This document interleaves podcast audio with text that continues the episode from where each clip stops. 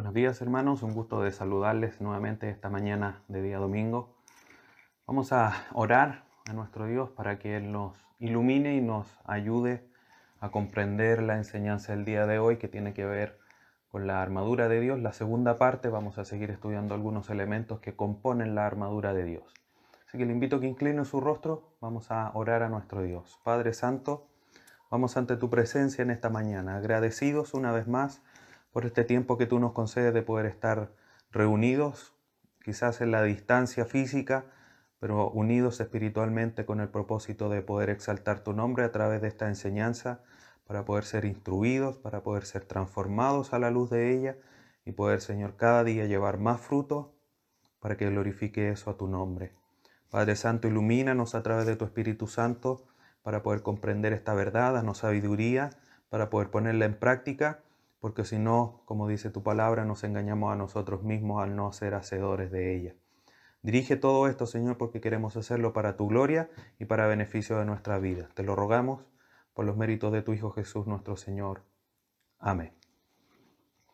Bien, hermanos, les voy a invitar que abra su Biblia en Efesios capítulo 6.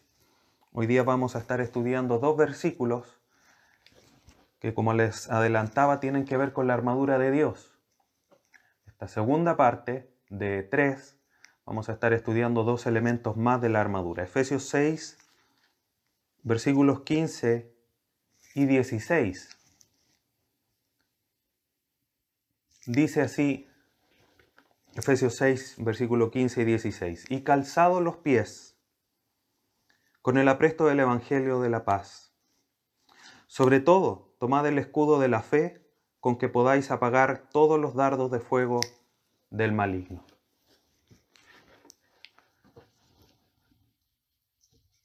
Si nosotros revisamos la fauna de parte del hemisferio norte, nos vamos a encontrar con un simpático animalito que se llama armiño. Este animalito es muy simpático. Tiene unos ojos negros brillantes y una piel hermosa. Tiene unas patas cortas y en su cuerpo no mide más de 50 centímetros, desde la punta de su nariz hasta la punta de su cola. Es un animal ágil y que, como les decía, se encuentra en la parte norte del hemisferio norte. En verano tiene, una, tiene dos particularidades este animalito. En el verano su pelaje tiene un intenso color marrón, chocolate, salvo las partes inferiores de su cuerpo y las patas. Pero en el invierno el color cambia a un color blanco, a excepción de la punta negra de su cola y obviamente también de su nariz. Esa es la primera característica, lo primero que llama la atención de este animalito.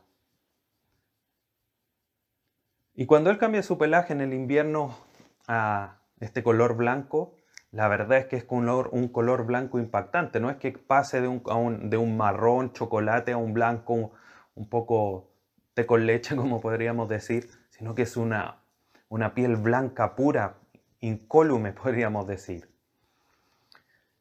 Y parece que se da mucho cuenta de esta particularidad de su piel en el invierno, porque se esmera mucho por mantener su piel brillante y sin ninguna mancha. Y la otra característica es justamente esta, tiene una adversión, aversión por cualquier cosa que ensucie su piel. Los cazadores saben muy bien esto. Y cuando encuentran una madriguera de un armiño, la ensucian, dejan barro a la entrada y esperan que el animal vuelva. Cuando el armiño regresa a su madriguera, es tanta su afán, su fervor por no mancharse que no entra a su madriguera. Y los perros de los cazadores que los van a atacar, él los enfrenta y poéticamente podríamos decir que en vez de huir hacia otra madruguera o hacia otro lugar, él prefiere pelear en contra de los perros, porque prefiere morir con su piel manchada de sangre que manchada con suciedad de barro, por ejemplo. Durante mucho tiempo esta piel de este animalito fue utilizada por gobernantes y jueces en tiempo antiguo, porque servía como un símbolo de justicia y de ley, de pureza de esos dos símbolos, de la pureza de la justicia y de la ley. Y suena de alguna manera asombroso que un animalito de esta envergadura tenga, venga con esta información en, su, en, cómo él es, por decirlo así, porque prefiere pelear a muerte antes de ensuciarse. Su instinto de pureza, dice el autor de este, de este pequeño extracto, dice su instinto de pureza supera su instinto de supervivencia. Es interesante esta historia. Pero ahora llevémoslo a nuestro terreno espiritual. Y la pregunta que podríamos hacernos, queridos hermanos, es, ¿estás tú dispuesto o estamos dispuestos a pelear la batalla ardua y feroz en la que nos encontramos en favor de no ensuciarnos? Y si lo ponemos en el lenguaje de, de la carta a los Efesios y de lo que Dios nos viene diciendo, ¿estás tú dispuesto a enfrentar al enemigo, incluso hasta la muerte, pero para estar firme y no ensuciarte, no pecar, mantenerte en santidad. El armiño lo hace por algo terreno, algo que no tiene mayor importancia, algo que finalmente en algún momento se va a acabar si es que los cazadores no lo encuentran, le dan eh, muerte, por muerte natural va a morir. Pero nosotros lo deberíamos hacer teniendo en cuenta que nosotros, o por lo que lo hacemos, es algo que es eterno, que es nuestra alma, nuestra relación con Dios. Dios nos está diciendo, hermanos, durante este estudio de la armadura, y nos ha afirmado que estamos en una batalla, que esta batalla está instalada y se está llevando a cabo de manera feroz. Nos ha dicho que nuestras, fuerzas provienen de Él, no de ninguna otra parte. La fuente de nuestras fuerzas es Dios. Nos ha dicho que nuestros enemigos son numerosos, poderosos, que usan artimañas, usan estrategias, que son inteligentes para atacarnos, además de ser numerosos, por supuesto. Pero además de eso, nos ha dicho que nos entrega, nos provisiona todo lo que necesitamos para poder estar firmes que es el propósito finalmente de esto que Él nos entrega. Y después de habernos dicho esto, y en razón de este propósito es que nos ordena vestirnos. No es una opción, sino que es una orden. Todo creyente debe vestirse y tomar toda la armadura de Dios. Y vamos a ir viendo esto un poquitito más en detalle. En la, enseñanza anterior vimos el cinturón de, verdad y la coraza de justicia como dos elementos esenciales de la armadura. Hoy día veremos y estudiaremos cómo es que por medio del calzado y del escudo también nos mantenemos firmes. Espero en esta mañana, querido hermano, que tú hayas, te hayas levantado y durante toda la semana, no solamente el día de hoy, y te hayas ceñido con la verdad que te hayas puesto tu coraza de justicia y a contar del día de hoy no dejes de ponerte tus calzados y tomar tu escudo. En el versículo 15, ya yendo al texto propiamente tal, el versículo 15 nos menciona una tercera, un tercer elemento, una tercera parte de la armadura de Dios y la menciona como y calzado los pies con el apresto del Evangelio de la paz. Este elemento obviamente nos cubre los pies, es el apresto del Evangelio o calzados los pies. claramente no está diciendo el texto qué es, cuál es la parte de nuestro cuerpo que cubre este elemento. Y esta imagen la encontramos en Isaías 52.7 donde lo más probable es que es Pablo que utiliza este pasaje para ilustrar después la realidad de la armadura de Dios. Dice Isaías 52.7, cuán hermosos son los pies sobre los montes, los pies del que trae alegres nuevas, del que anuncia la paz, del que trae nuevas del bien, del que publica salvación, del que dice a Sión, tu Dios reina. En este pasaje de Isaías tenemos esa realidad, este elemento de que los pies que traen las alegres nuevas, el Evangelio, nombra también la paz, son hermosos, son buenos. O sea, hay una alusión en relación a al calzarse los pies en la idea de Isaías. Pablo toma esta idea aquí en este versículo y dice calzado los pies. El verbo calzados, hermanos, significa atarse o átense, amárrense las sandalias. Este elemento en la armadura romana, que hemos dicho ya que de alguna manera es lo que Pablo tiene, digamos, como cierta eh, modelo al frente al ver los soldados, tener relación con ellos, pero finalmente son a través de estos pasajes que finalmente toman las ilustraciones, no de la, de la ilustración propiamente tal del soldado. Entonces, al mirar a un soldado romano como un ejemplo, como una ilustración secundaria, por decirlo así, es un elemento muy importante. Este elemento estaba formado por una suela con amarras, con, con tiras de cuero, que obviamente son las que finalmente se ataban y llegaban hasta la rodilla al atarse estos zapatos. ¿Por qué eran importantes? Yo creo que de alguna manera todos podemos pensar y razonar cuando hemos caminado quizás por la arena caliente en la playa o hemos caminado en el campo por, por la tierra y hemos, vamos caminando lo más bien con cierta tranquilidad, pero frente a la más pequeña piedra, eh, frente a una temperatura un poco mayor en la arena, nuestros pies sufren y buscamos al tiro o lo fresquito o un lugar más suave, un poco de pasto, por ejemplo, en el campo, para que nuestros pies no sufran. Y cuando no ponemos bien, no, no pisamos bien sobre la superficie, estamos estables completos. Por lo tanto, es importante este elemento. Y así de alguna manera lo relata la historia. De hecho, se dice que una de las razones del éxito del ejército de Julio César, el emperador romano, fue que sus soldados en la batalla vestían o calzaban estas sandalias. Sus zapatos militares, por decirlo, obviamente en la época no es como el día de hoy, que usan unos bototos gigantes, sino que usan este tipo de sandalias. ¿Y qué lo que les permitía a estas sandalias? Era avanzar más rápido y más seguro. ¿Por qué? Obviamente no tenían dolor en sus pies, no se hacían daño en sus pies. Y al avanzar más rápido, al avanzar más seguro, lograban llegar al lugar donde iban a tener la batalla de manera más rápida y sorprendían al enemigo que no esperaban que ellos llegaban tan rápido. Y ese de alguna manera dice la historia que es la razón del éxito del ejército de Julio César.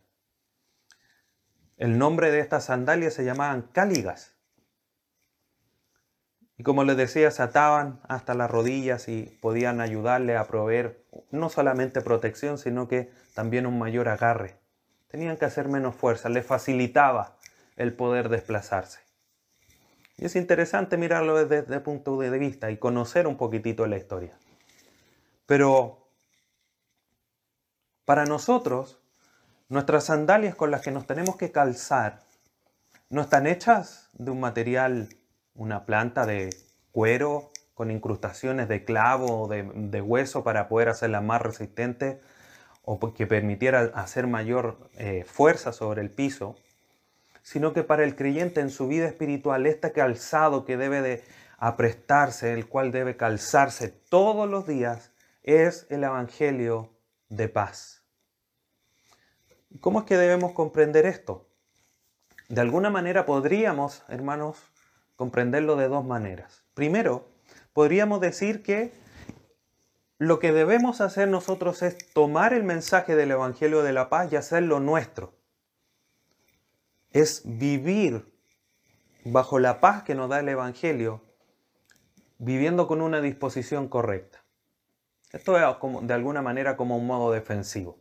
Pero la otra opción es tomar y pensar en el Evangelio como ir y evangelizar y proclamar la verdad de las buenas nuevas a aquellos que se han perdido. Y esto podríamos pensarlo como de alguna manera un ataque. Y si bien ninguna de estas dos posibilidades son, eh, las podemos eliminar o podemos decir que el Evangelio no es una de esas cosas porque es una realidad que estas dos cosas podemos pensar en función del Evangelio, por el contexto podemos decir que es la primera razón, que es que el mensaje del Evangelio tenemos que hacer lo propio. ¿Por qué? Porque si vemos los mensajes anteriores, el cinto de verdad, la coraza de justicia son para estar firmes, no para ir a atacar, son para defenderse. El contexto posterior, vamos a ver el escudo, que también es para defenderse. Es algo quizás hasta obvio, más allá de, de haberlo estudiado y que lo vamos a hacer en un momento más.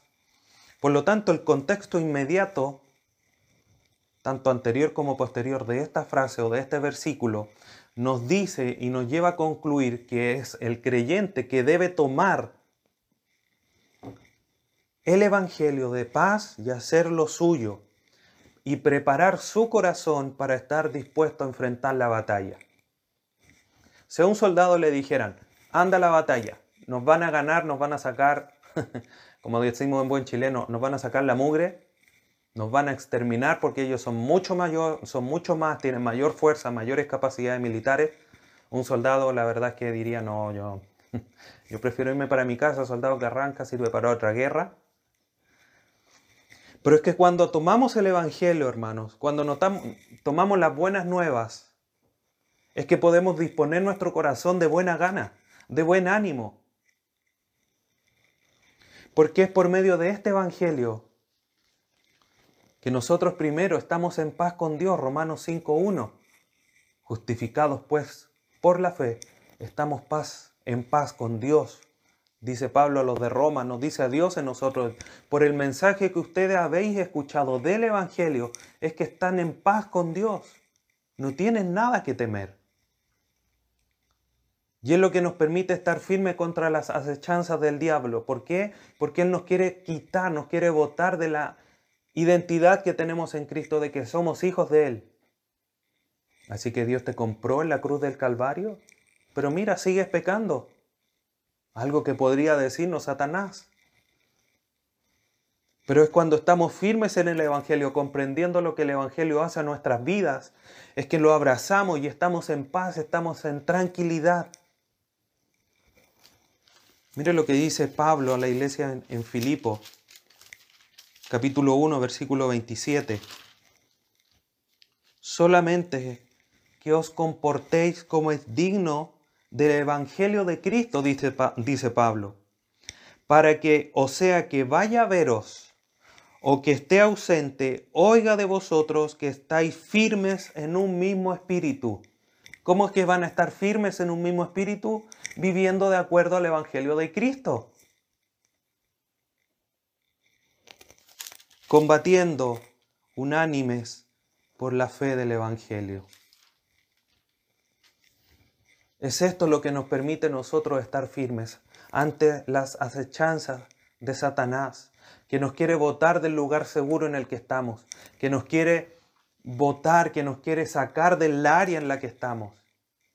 Y no es que lo vaya a lograr porque estamos seguros en la mano de Cristo, pero muchas veces la batalla no es sacarnos de la iglesia en la que estamos, la batalla no es llevarnos de un lugar a otro para tener que cambiarnos de iglesia. La batalla, hermanos, como dice segunda carta a los Corintios, es a través de nuestra mente. Y es ahí, es, es el campo de batalla donde nosotros estamos librando esta guerra. Contra pensamientos, contra argumentos. Por eso Pablo dice que nuestras armas son poderosas en Dios para derribar argumentos y llevar todo pensamiento cautivo a Cristo. Por lo tanto, cuando Satanás viene y te dice, no, el Evangelio qué? Mira, y tú sigues pecando, yo me abrazo al Evangelio porque en el Evangelio tengo paz. El Evangelio me ha dado todo para estar reconciliado con Dios. Tengo que mirar a la cruz y ver que Dios a través de su Hijo me ha perdonado todos mis pecados pasados, presentes y futuros y me asegura en estar en una correcta relación con Él porque envió a su Espíritu Santo a mi vida. Para poder hacer realidad, para estar seguro que va a ser una realidad el estar con Él en la eternidad. Pero si no hacemos caso, no vivimos conforme al Evangelio, las dardos del enemigo, las flechas ardientes del enemigo, los ataques, los, los argumentos que Satanás tiene van a llegar y los vamos a creer tal cual como las mentiras que hemos creído quizás muchas veces. Pero es abrazando el Evangelio que vamos a estar firmes. Y es interesante cómo se produce esta paradoja, donde el, el, creyente va a una batalla con una naturaleza, la naturaleza de la batalla me refiero, de carácter espiritual, una batalla feroz. Una batalla, me imagino a un soldado desprovisto de toda posibilidad de, de batallar, de ir frente al enemigo, y pasan aviones, pasan tanques, se sienten los balazos, las metralletas, los misiles, los sonidos de alarma. Y en medio de esa situación angustiante, esa situación de una guerra terriblemente horrorosa y feroz, frente a un enemigo incontable, su corazón está en completa calma, en completa paz. Dice Juan, capítulo 16, que nos ejemplifica esta realidad, que, de alguna manera es incongruente porque nosotros hermanos no hemos visto en esta realidad. Que el coronavirus, que una explosión en cierto país, que la economía, que los familiares se enferman, que no nos podemos ver y suenan las alarmas y una y otra cosa, enfermedades personales y el campo de batalla cada vez es más terrible, más ardua la batalla. Pero cuando vamos al Evangelio, cuando vamos a la cruz, escuchamos la voz de nuestro Señor y nos dice, estas cosas os he hablado para que en mí tengáis paz. En el mundo tendréis aflicción, pero confiad, yo he vencido al mundo, nos dice nuestro Señor Jesucristo. Por eso es el apresto del Evangelio de la paz. Esta palabra apresto quiere decir con la disposición. Por eso decía recién que es cuando abrazamos este Evangelio, esta victoria que nos anuncia el Evangelio, que Cristo vino a este mundo a morir por los pecadores, que dio su vida en la cruz, que estuvo enterrado por tres días, pero resucitó y está sentado a la diestra de Dios, es que nos infunde paz, porque ahora estando en Cristo es que estamos sentados a la diestra de Dios. Se nos hace vívida la realidad de estar en la eternidad con Cristo. La batalla ya está ganada. Distinto es, como decía, si un soldado le dicen, anda, nos van a destruir en la guerra, el soldado va a ir con un corazón apretado, un corazón angustiado, con una terrible temor de no poder volver a ver a su familia. Distinto es cuando al guerrero le dicen, anda, esto es un mero trámite, porque la batalla ya está ganada. Esto solamente tenemos que resistirlo. Y vamos a estar firmes, porque aquí nuestro general en jefe, Dios de los ejércitos, Jehová de los ejércitos, nos entrega todo. Y Él ya ganó la, la batalla, ya, la guerra ya está ganada. Solo tiene que pasar un poco más de tiempo. Vamos a volver a estar en casa. Vamos a volver a ver a los nuestros. Vamos a volver a compartir en familia. Por eso es que tenemos que abrazar este evangelio de paz. Y es por medio de este evangelio, hermanos, que muchas veces nosotros entendemos que solo para los que no conocen a Cristo. Y hablamos del evangelio como para ir a hacer evangelismo, para ir a proclamar las verdades de Dios, aquellos que no han nacido de nuevo.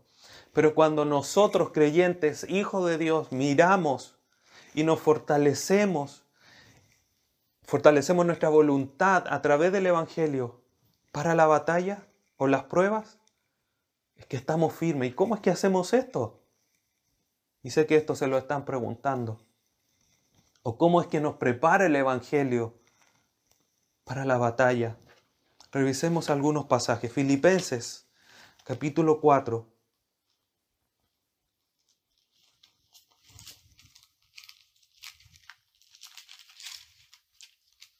Filipenses capítulo 4, versículo 7. El Evangelio lo primero que hace, hermanos, es nos eleva sobre el peligro. Mire lo que dice Filipenses 4:7.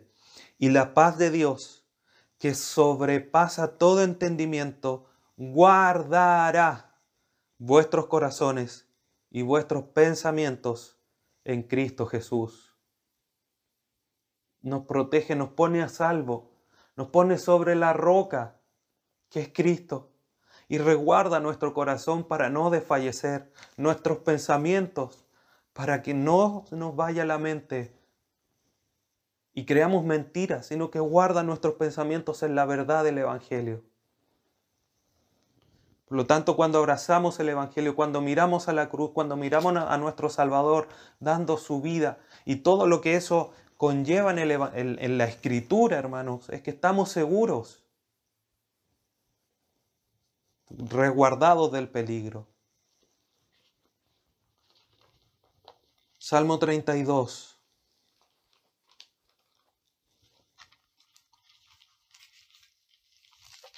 Versículo 7. El Evangelio, hermanos, nos hace vivir confiados,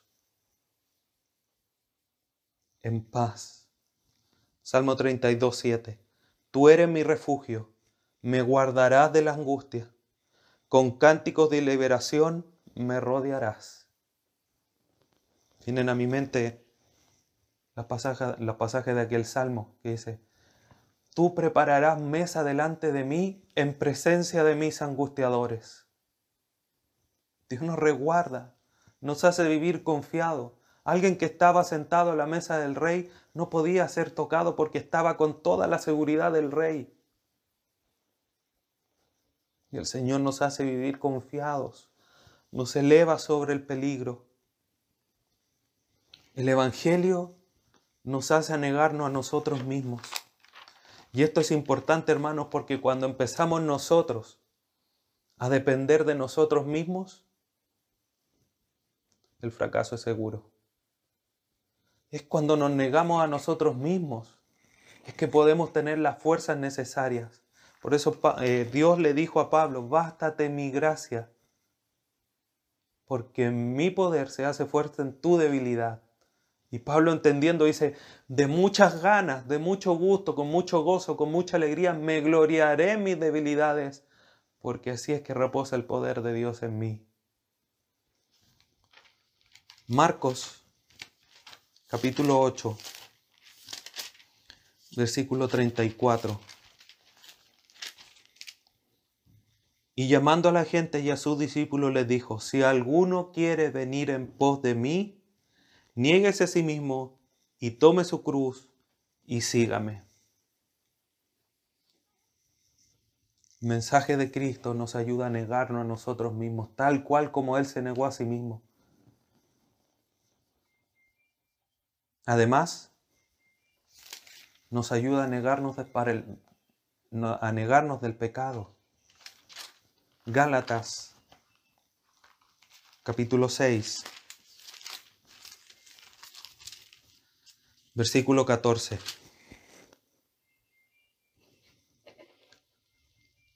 Entonces, haciendo un pequeño repaso rápido, ¿cómo es que nos prepara el Evangelio para la batalla? Nos eleva sobre el peligro, nos guarda nuestro corazón y pensamiento. Segundo, nos hace vivir confiados porque nos pone sobre la roca, Jehová es nuestro refugio. Tercero, nos ayuda a negarnos a nosotros mismos tal cual como Cristo lo hizo. Y cuarto, Gálatas 6:14, nos ayuda a negarnos al pecado. Pero lejos esté de mí gloriarme, sino en la cruz de nuestro Señor Jesucristo, por quien el mundo me es crucificado a mí y yo al mundo. Ya no vivo yo, dice también en Gálatas 2.20, ya no vivo yo, sino que Cristo vive en mí. Ya no estoy viviendo la vida antigua, como dice Efesios 4, despojándonos de todo lo antiguo, todo lo pecaminoso, lo contaminado, Me renuevo y me visto del nuevo hombre creado en la justicia y la santidad de la verdad. Por lo tanto, el pecado cuando miro a Cristo y me miro que yo estoy en Cristo, que estoy en identidad con el que estoy en Cristo, como nos ha venido enseñando nuestro Dios a través de todo el estudio de esta carta, es que vemos que estamos crucificados, que el mundo me es crucificado a mí, dice Pablo aquí a, los Gálatas. Hermano, cuando tú estás en Cristo, el mundo ya no tiene nada que ver contigo. El mundo para ti está crucificado. Pero aún así batallamos. Y si caemos, y si nos vemos débiles, y parece que es como que el agua ya nos está sobrepasando el nivel de la nariz, ya no podemos respirar, es porque estás descansando en tus propias fuerzas. Tal cual como Pedro se hundió en el agua. Y el agua ya lo llegaba hasta arriba. Hombre de poca fe, ¿Por qué dudaste? ¿Por qué dudas, hermano, de la, de la eficacia y del poder del Evangelio? Para estar tranquilo y en paz, más allá si viene un virus, si vienen 20 virus, si hay guerra, si hay 200 explosiones fuera, 200 guerras afuera. Caerán mil, más diez mil a mi diestra, pero a mí no llegará, dice el salmista. Y eso nos hace vivir confiados porque Cristo en la cruz venció al enemigo. Entonces, querido hermano, abraza el Evangelio. Abraza todo el mensaje del Evangelio para ti, para que tus pies puedan estar firmes en el suelo. Como decía al inicio, cuando uno camina sin, sin pie en algún lugar pedregoso, la arena caliente, apenas podemos apoyarnos y somos blanco fácil al empujarnos de que nos, caigamos. Pero cuando ponemos nuestra confianza en Dios y nos ponemos este calzado, podemos andar por la arena caliente Podemos andar por terrenos pedregosos donde hay espinas y no pasa nada. Y ese calzado es el mensaje del Evangelio en, en nuestra vida espiritual. Vamos a sufrir persecuciones. Segunda Timoteo 3, versículo 12. Dice, también todos los que quieren vivir piadosamente en Cristo Jesús padecerán persecución. Pero promesa de nuestro Señor Jesús nuevamente se hace patente y fuerte a la luz de, esta, de este elemento de la armadura. Juan 14, 27.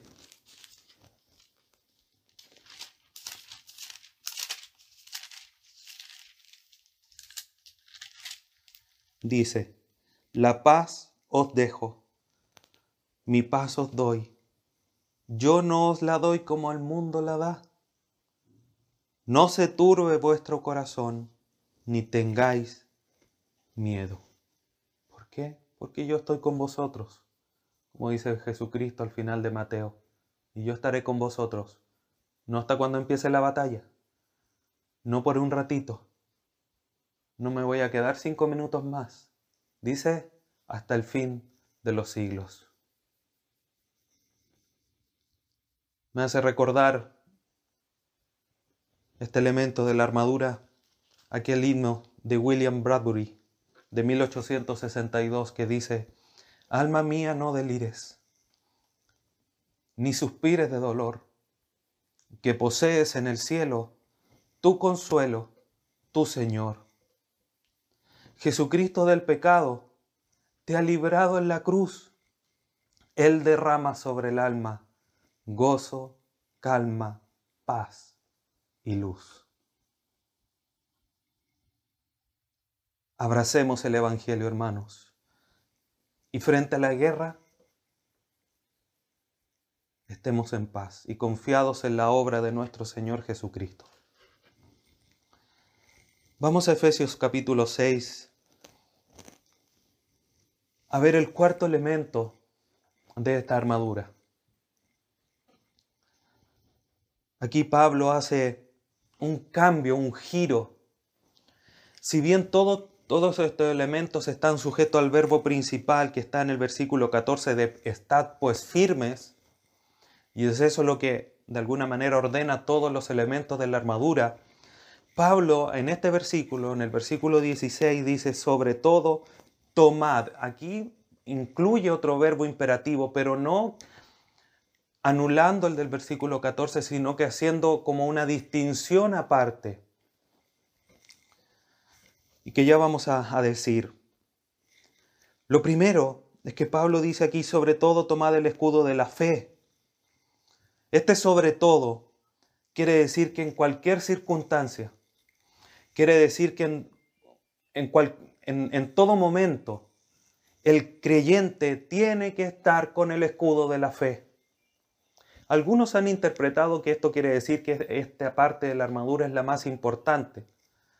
Y puede ser que sea quizás una de las más elementales, porque sin fe es imposible agradar a Dios.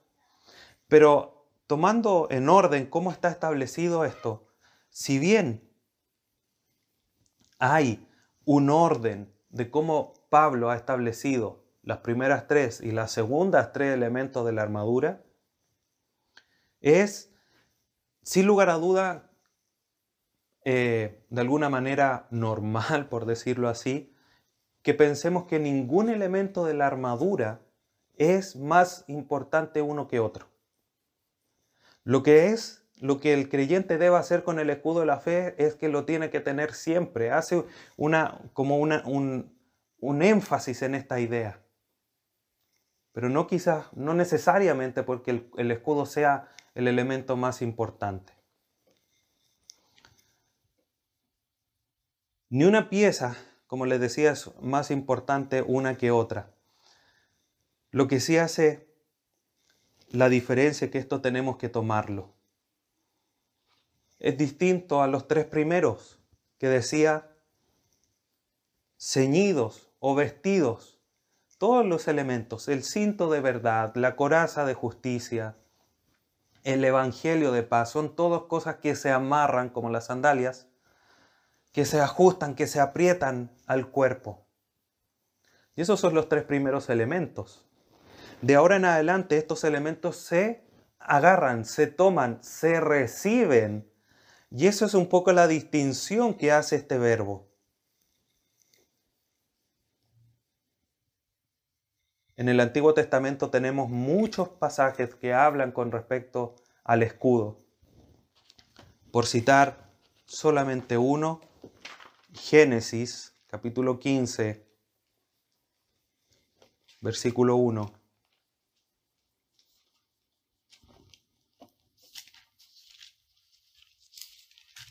Dice, después de estas cosas vino palabra de Jehová a Abraham en visión diciendo, no temas Abraham yo soy tu escudo, y tu galardón será sobremanera grande. Tenemos pasajes como 2 Samuel 22:31, el Salmo 18:30, que nos enseñan algo similar. Es interesante que estos dos pasajes dicen algo muy parecido, si es que no es igual, que habla también de la realidad del escudo. Salmo 18:30 dice, En cuanto a Dios, perfecto es su camino y acrisolada la palabra de Jehová. Escudo es a todos los que en él esperan. Entonces tenemos muchas ilustraciones a lo largo del Antiguo Testamento donde Pablo podría haber tomado la realidad de esta parte de la armadura como una de las más elementales. Ahora, el escudo romano, hermanos, al que Pablo hace alusión aquí, la palabra que ocupa en el griego hace alusión no al escudo este chiquitito, redondo que generalmente uno ve en las películas o al que uno como el primero que se le ve, algo más pequeño, a lo Capitán América, para ponerlo en el contexto actual, porque todos frente a esto, quizás hasta los más jóvenes o también los más adultos pensarían, ah, el escudo del Capitán América, un escudo indestructible. Pero no ese es el escudo que hace alusión aquí, al menos en ese tamaño. Hace alusión a un escudo que es casi como una puerta. De hecho lo llamaban, tenía ese apodo este escudo, la puerta tenía generalmente un metro y medio de alto y 75 centímetros de ancho y que le permitía al soldado quedar completamente cubierto de los ataques del enemigo cosa que se agazapara un poco, se agachara y quedaba completamente cubierto. Estaban hechos de, de metal o de madera, pero cubiertos por cuero. y tenía refuerzos de metal para hacerlo más resistente. Por los bordes también tenía metal para eh, que fuera más resistente y no sufriera daño al apoyarlo en el suelo. Vamos a pensar que era un escudo de gran envergadura. Entonces tenía estos refuerzos. Pero también era interesante que estos eh, escudos que usaban los soldados romanos y que no estaban con ellos en la cárcel, con esto iban a la guerra, por eso se piensa, como les decía, que no es la ilustración del, soldado romano en la cárcel que tenía Pablo, sino que toma todas estas ilustraciones del Antiguo Testamento. Bueno, pero volviendo al escudo, eso fue un, un paréntesis, volviendo al escudo, estos escudos de 75 centímetros de ancho y un metro y medio aproximadamente de alto eran bañados con un aceite especial que tenían la capacidad de apagar las flechas que el enemigo enviaba con fuego. Que por supuesto tenían toda la intención de quemar todas las estructuras, las chozas, las cosas de madera que tenían alrededor, incluso la misma quizás vestimenta de los soldados.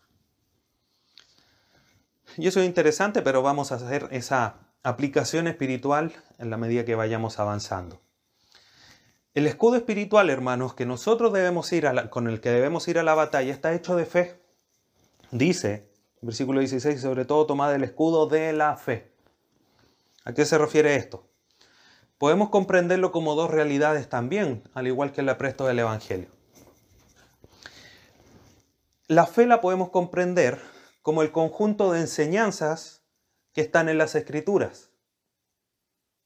Y así hace de alguna manera mención eh, Pablo en sus distintas cartas cuando dice ustedes han sido enseñados en la fe en la, enseñanza, en la doctrina. Pero también, y quizás como lo entendemos mayormente, es como la confianza en Dios, en sus promesas, en sus palabras. Como dice primera carta de Juan, capítulo 5, versículo 4, porque todo lo que es nacido de Dios vence al mundo y esta es la victoria que ha vencido al mundo, nuestra fe por fe, por convicción, por confianza en lo que Dios ha hecho, que nosotros ya hemos vencido. Un punto interesante cuando hablamos de la batalla. Pero volvamos al escudo. Estas dos realidades, una el conjunto de doctrinas y otro la confianza propiamente de Dios en Dios, por el contexto nosotros podemos deducir que no es el conjunto de doctrinas pero no podemos eliminar completamente eso. ¿Cómo es esto? El contexto nos ayuda o nos lleva a hablar justamente como lo decíamos anteriormente en cuanto al Evangelio. Es la confianza en lo que Dios ha hecho, es la confianza en lo que Dios nos entrega a través de su palabra, porque Él ya ha vencido el mundo tal cual como hemos leído aquí en primera de Juan 5.4. Que Él ha vencido el mundo y nuestra victoria sobre el mundo esa es nuestra fe. Por lo tanto, tenemos que confiar en lo que Dios ha hecho. Y tener tal confianza en lo que Dios ha hecho al vencer a Satanás nos hace estar firmes, porque como dice Judas 24, que poderoso es para presentarnos delante de Él sin mancha, sin arruga, sin caída, es lo que nos hace estar confiados. Es lo que nos hace estar firmes en la mano de Dios.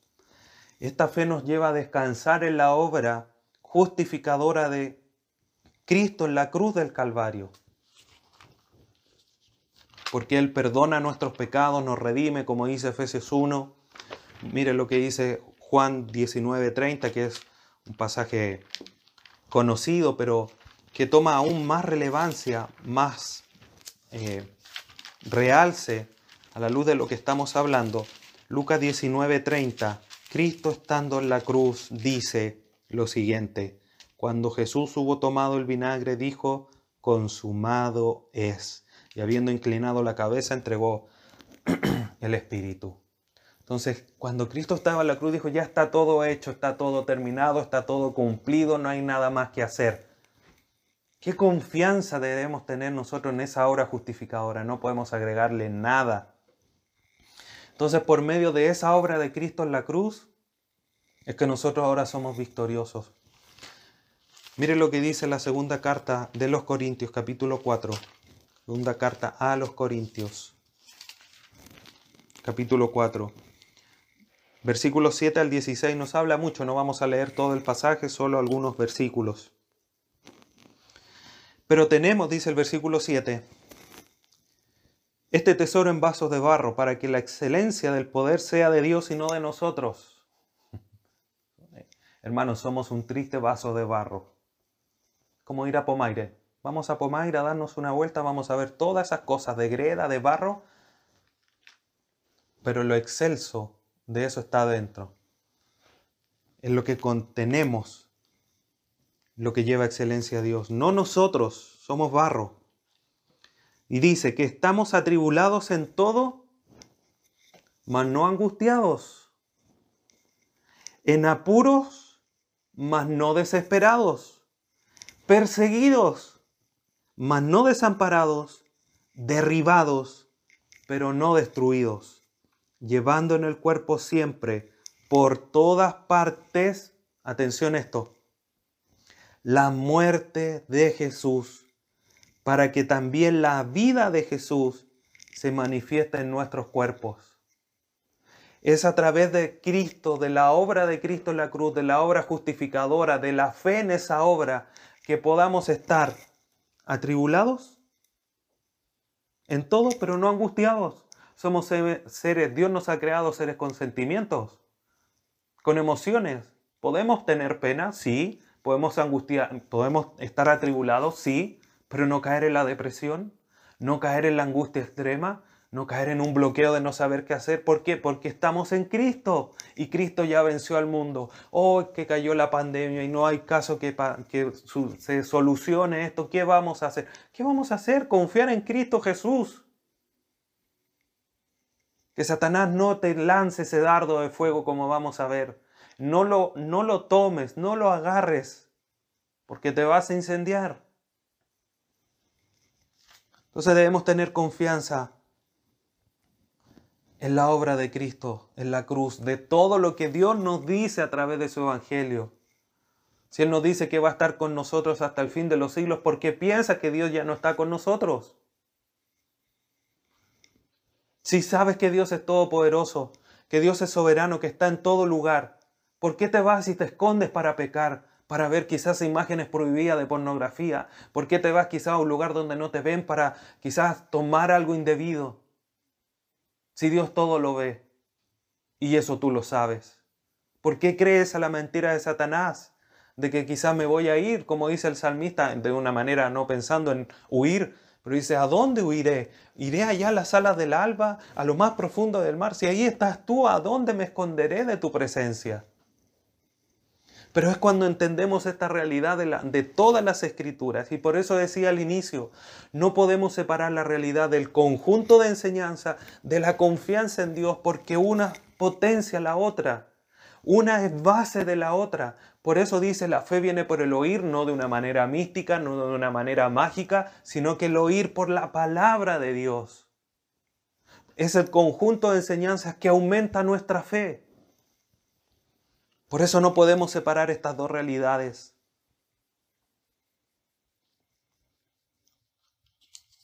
Cuando estamos en batalla acudimos a Cristo. Miren lo que dice el Salmo 121.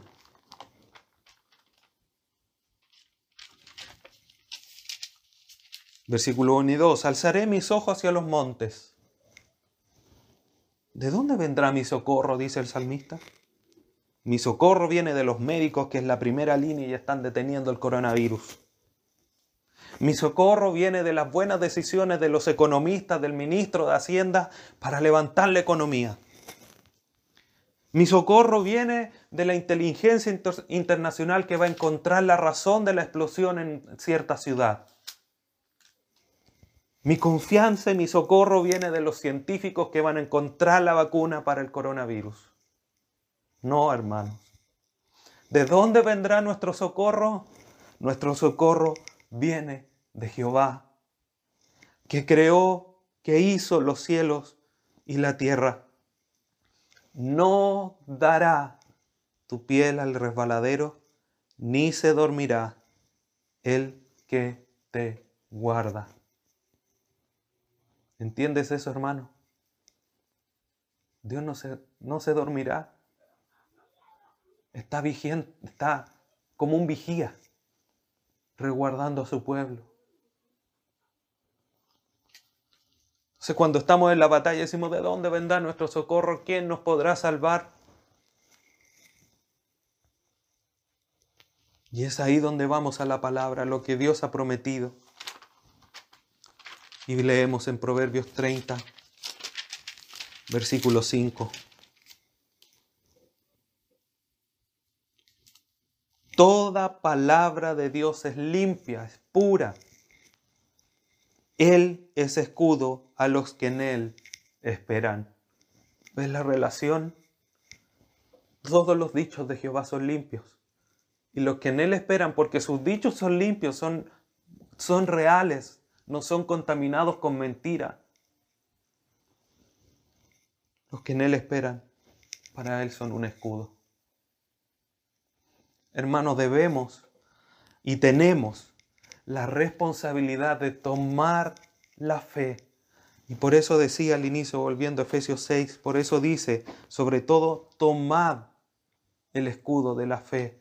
En nuestra responsabilidad y por eso hace una alusión, Pablo, aquí una distinción, un énfasis especial a que los tres elementos que vienen de ahora en adelante, el, la, el escudo de la fe, el yelmo de la salvación y la espada del Espíritu son elementos que Dios nos brinda, Dios nos da, por eso nosotros tenemos que recibirlo y ponerlo en alto, que es en la esencia, es lo que quiere decir este, este verbo tomad, que si bien se traduce al español de la misma manera, tiene este sentido en el griego, que es pongan en alto, levanten su escudo de la fe, no lo tengan en el suelo, no estén como un soldado insensato. Pongan su escudo adelante, pónganse detrás del escudo, no lo tengan al lado. Los dardos vienen del frente. Nosotros debemos esforzarnos en hacer crecer nuestra fe. Y la fe viene por el oír y el oír la palabra. Si viene una realidad y generalmente lo aplicamos así, de que es Ah, yo sí, cuando creí al Evangelio, cuando llegué al Salvador, creí por medio de su palabra, porque alguien me predicó, porque escuché un mensaje en la radio, porque vi un mensaje en la televisión. Sí, hermano, está bien, pero cuando nosotros ya estamos en Cristo, la única manera de poder fortalecer nuestra fe no es a través del milagro, no es a través de algún hecho portentoso de Dios, es a través de su palabra, porque por eso viene la fe. ¿Cómo vas a confiar plenamente en Dios si no le conoces? ¿Cómo vas a confiar en Dios si no sabes qué te ha prometido? Por eso es que debemos confiar a través de su palabra. Y debemos ponerle en alto, debemos esforzarnos en, en hacer crecer nuestra fe. Y es eso lo que nos va a ayudar a hacer frente a los dardos de fuego del maligno. Que lo que continúa diciendo la segunda parte del versículo 16, con que podáis apagar todos los dardos de fuego del maligno. Este verbo podáis apagar no es que por si al caso pudiesen, lo da como un hecho. Es como si dijese, levanten el escudo de la fe y van a apagar todos los dardos de fuego del maligno. Es un hecho, es una realidad. Si tú pones el escudo de la fe delante tuyo, vas a apagar todos los fuegos de dar, los, dardos de fuego del maligno. Todos. No algunos. No el 99,9%. No los más dañinos. Todos, hermanos. Todos los fuegos que Satanás te envíe, todos los dardos, todas las flechas, todos los ataques que Satanás te envíe, los vas a pagar, pero si tienes puesto el escudo de la fe si tienes tu fe por ahí en el suelo, si tienes tu fe de manera descuidada, si no estás vigilando con tu fe, no vas a pagar ningún dardo fuego el maligno. Esta imagen, hermano, lo muestra lo feroz, lo malo, lo horroroso del ataque. Es como que Pablo nos está dando un, una, un, nos descorrió un poquitito más el velo, la cortina Primero nos dice que usa acechanzas en el versículo 10 o 11. Después nos dicen que son es de un carácter espiritual esta batalla. Después nos dicen que son numerosos, son huestes de maldad. Y que va a venir un día malo. El escenario de la guerra es terrible y Pablo aquí nos agrega algo más. Y que es el enemigo atacándonos con, con dardos de fuego. Satanás, hermano, no está jugando a la guerra con nosotros. Satanás está en una guerra seria y feroz en contra de nosotros los hijos de Dios, en contra de la iglesia. Satanás, Pablo lo está mostrando así a Satanás. Dios nos está mostrando en esta mañana, hermanos, que estamos en una guerra feroz, que estamos en una guerra sin comparación alguna. Y quiero que en esta mañana en tus ojos, en tu mente, en tu corazón, quede esto plasmado, pegado.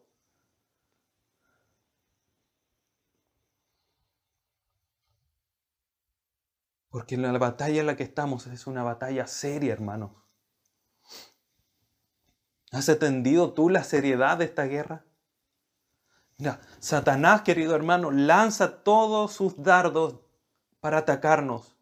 ¿Qué dardos? Inmoralidad, odio, envidia, codicia, orgullo, dudas, temor, desesperanza, desconsuelo, desconfianza, autosuficiencia, independencia, hipocresía, por nombrar algunas. ¿Cuántas de estos dardos, hermanos, tú has sentido el golpe en tu vida? ¿Has sentido cuando llega la duda? Has sentido cuando llega el temor. Has sentido cuando llega la desconfianza, el desconsuelo, etcétera, etcétera. ¿Cuántos de esos tú has apagado? Pero es interesante lo que este versículo nos dice, porque lo que Dios dice no es que estos dardos no llegarán a nosotros. Lo que dice, no dice que se desviarán por la fe como si estuviésemos en una película y con magia los desviamos y no llegan a nosotros. Dice el versículo exactamente que se van a apagar, van a llegar, van a estar frente a nosotros, estando con el escudo, vamos a sentir el golpe del dardo en el escudo. Pero es en ese contacto con el escudo, lo vamos a sentir, pero el escudo nos va a proteger y se va a apagar. ¿Cuántos dardos de este enemigo poderoso tú has apagado depositando tu fe, tu confianza en Dios y sus promesas? Hermanos, estos dardos vienen llenos de maldad, vienen del maligno, vienen con fuego y quieren incendiarnos.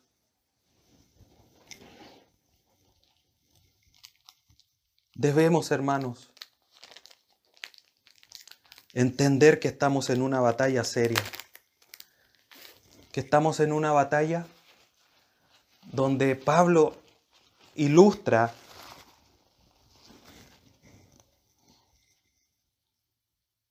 con mayor énfasis, de alguna manera, este carácter de nuestro enemigo. Los dardos de fuego del maligno del que está lleno de maldad y quiere incendiarnos. A través de todos estos dardos de pornografía, de lujuria, de hipocresía, de autosuficiencia y nos quiere hacer arder. Pero es por la fe Abraham levantó el escudo de la fe, a pesar de todo su entorno, que todo lo que él le rodeaba le decía que no iba a tener descendencia. Mira lo que dice Romanos capítulo 4.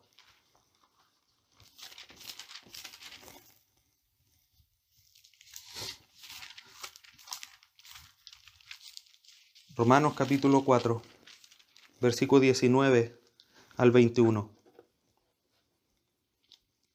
Versículo 18 para comprender bien el contexto. Dice, él creyó hablando de Abraham en esperanza contra esperanza para llegar a ser padre de mucha gente conforme a lo que le había dicho. Así será tu descendencia. Todo le decía que era contrario. Sigamos leyendo. Y no se debilitó en la fe, mantuvo su escudo al frente con todos los dardos del maligno que le decían, considera su cuerpo, que ya estaba como muerto, siendo casi de 100 años, o la esterilidad de la matriz de Sara. Tampoco dudó por incredulidad de la promesa de Dios, sino que se fortaleció en fe, dando gloria a Dios, plenamente convencido de que era también poderoso para hacer todo lo que le había prometido. ¿Te das cuenta, hermano? ¿Cuánto de lo que ahora está sucediendo alrededor de tu vida te está debilitando en tu fe? ¿Cuánto lo que está sucediendo alrededor del mundo está haciendo que decaigas en la fe? Miremos este ejemplo de Abraham, que miró alrededor. Mira, estoy viejo, Mi cuerpo ya no tiene la vitalidad de hace 70 años, 50 años atrás. Tengo casi 100. Miro a mi esposa, ella también es estéril, también ya es mayor.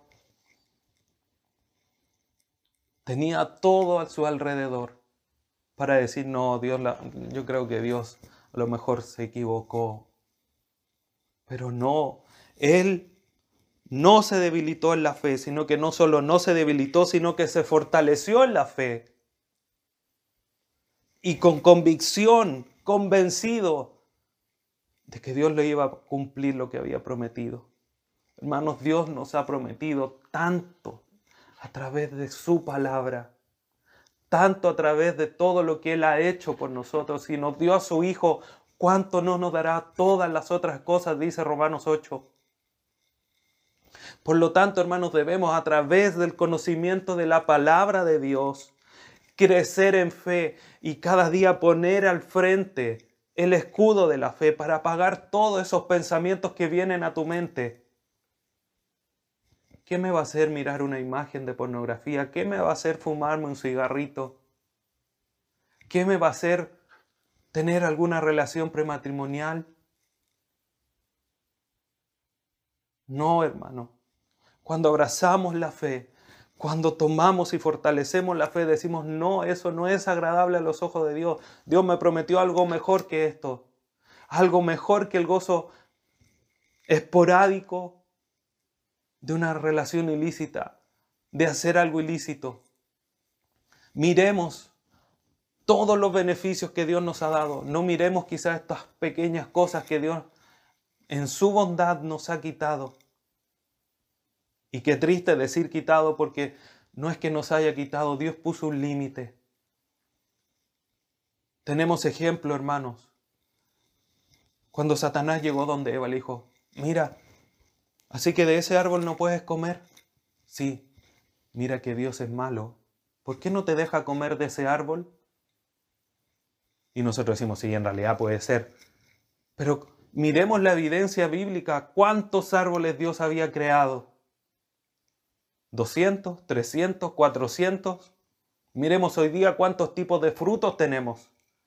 Y es como que Dios nos dijera, mira, de este árbol de pera no puedes comer. Oh, Señor, que eres malo. Y no vemos al lado que tenemos higos, que tenemos vides para comer uva, que tenemos frutos de damasco, que tenemos piña, que tenemos limones, que tenemos palta, que tenemos tomate. Entonces, frente a, los bombardeos de Satanás, cuando dice, mira, cómete, ¿qué tiene que, mires esta imagen de pornografía? Es un segundo. Un segundo al lado de la eternidad. Y uno empieza a creer esa mentira y decir, bueno, son cinco segundos al lado de la eternidad, esto es casi, ni siquiera un suspiro. Pero no, hermanos, tenemos que con convicción decir, no, porque eso no es agradable delante de los ojos de Dios, levanto mi escudo. Por eso tenemos el ejemplo de nuestro Señor Jesucristo, siendo tentado, Mateo 4. Dile a estas piedras que se conviertan en pan. 40 días después de haber estado ayunando, Jesucristo podría haber dicho, bueno, que será unas piedrecitas en un pan caliente.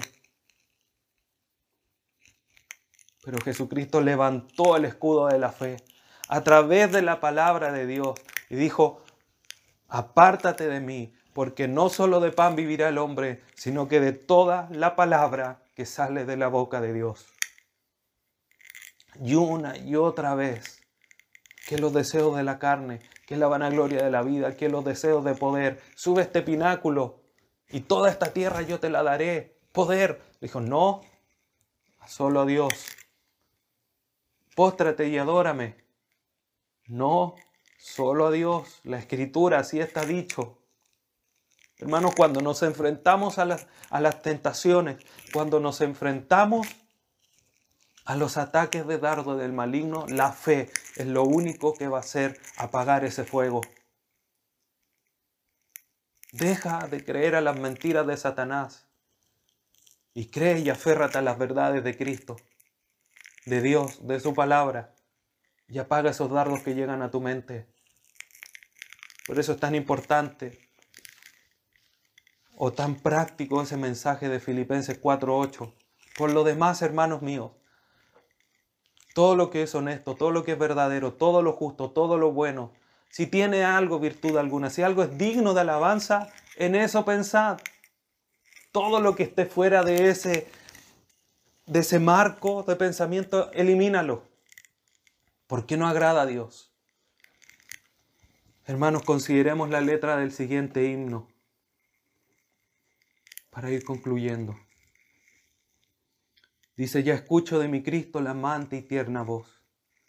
Aún mi fe aumenta el poderoso Dios al ver la gran corriente de sangre carmesí. Y libre por todos y libre por ti y libres por todos y libre por mí. Si olvido del Getsemaní, tu sufrimiento agudo allí y tu divino amor por mí, Cristo, hazme ver, hazme ver tu cruz. Hermanos, debemos abrazarnos al Evangelio. Debemos abrazarnos mirando a la cruz, porque eso también nos recuerda todo lo que está escrito. No solamente que tenemos que tomar el Evangelio para nosotros, para atarnos al pie y estar firmes con nuestros pies en la tierra, sino que a través de la palabra, fortalecernos de que lo que Dios ha prometido después, Génesis 3.15, hasta la muerte en la cruz, cuántos miles de años pasaron y se cumplió la promesa del Salvador. Y si Cristo cuando dio su vida dijo, voy a venir por ustedes, Cristo va a venir por nosotros. Pero eso lo hacemos porque estudiamos las escrituras. Aferrémonos a la fe, levantemos nuestro escudo, aferrémonos al Evangelio, estemos seguros en la obra de Dios y a través de estos dos elementos, junto al cinto de verdad, a la coraza de justicia, estemos firmes en esta batalla espiritual.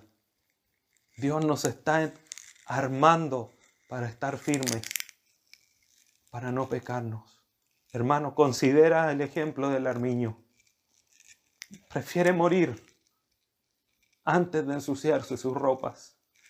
¿Cuánto tú estás dispuesto a morir tuyo para fortalecerse en Cristo y presentarnos sin mancha y sin arruga, como es el propósito de Dios para nosotros, Efesios 1 nos escogió, nos predestinó para ser llamados sus hijos y que fuéramos santos y sin manchas delante de Él. Seamos unos armiños espirituales. Desechemos toda inmundicia. Levantemos la fe. Aprestémonos el Evangelio en nuestros zapatos, en nuestros pies. Y batallemos para estar firmes, habiendo acabado todo. Oremos, hermanos. Padre Santo, te agradecemos en esta mañana por el mensaje de tu palabra. Gracias Dios amado por todo lo que tú has hecho por nosotros. Gracias por el gran mensaje del Evangelio que hasta aún el día de hoy debe resonar en nuestras mentes, porque nos hace vivir en paz y tranquilos, confiados de que hoy día solamente debemos resistir, pero también gracias porque nos entrega, Señor, la fe y el medio para fortalecerla, para estar firme y apagar todos los dardos de fuego del maligno. Ayúdanos, Señor, para ser responsables y recibir este escudo, recibir tu palabra, ponerla en alto. Quizás muchos, Señor, habíamos estado expuestos a los ataques porque no estábamos siendo negligentes al levantar nuestra fe. Pero gracias por tu exhortación en esta mañana. Ayuda a cada uno de tus hijos, Dios eterno, que en esta mañana está conectado y viendo esta enseñanza. Fortalécelos, Señor. Fortalécelos en ti y en el poder de tu fuerza, para que habiendo acabado todo, puedan estar firmes. Te agradecemos en esta mañana este tiempo de enseñanza. Confírmala en cada uno de nosotros. Y como orábamos al inicio, danos la sabiduría para vivir conforme a lo que hoy día hemos aprendido. Te lo pedimos todo por medio de Cristo Jesús. Amén.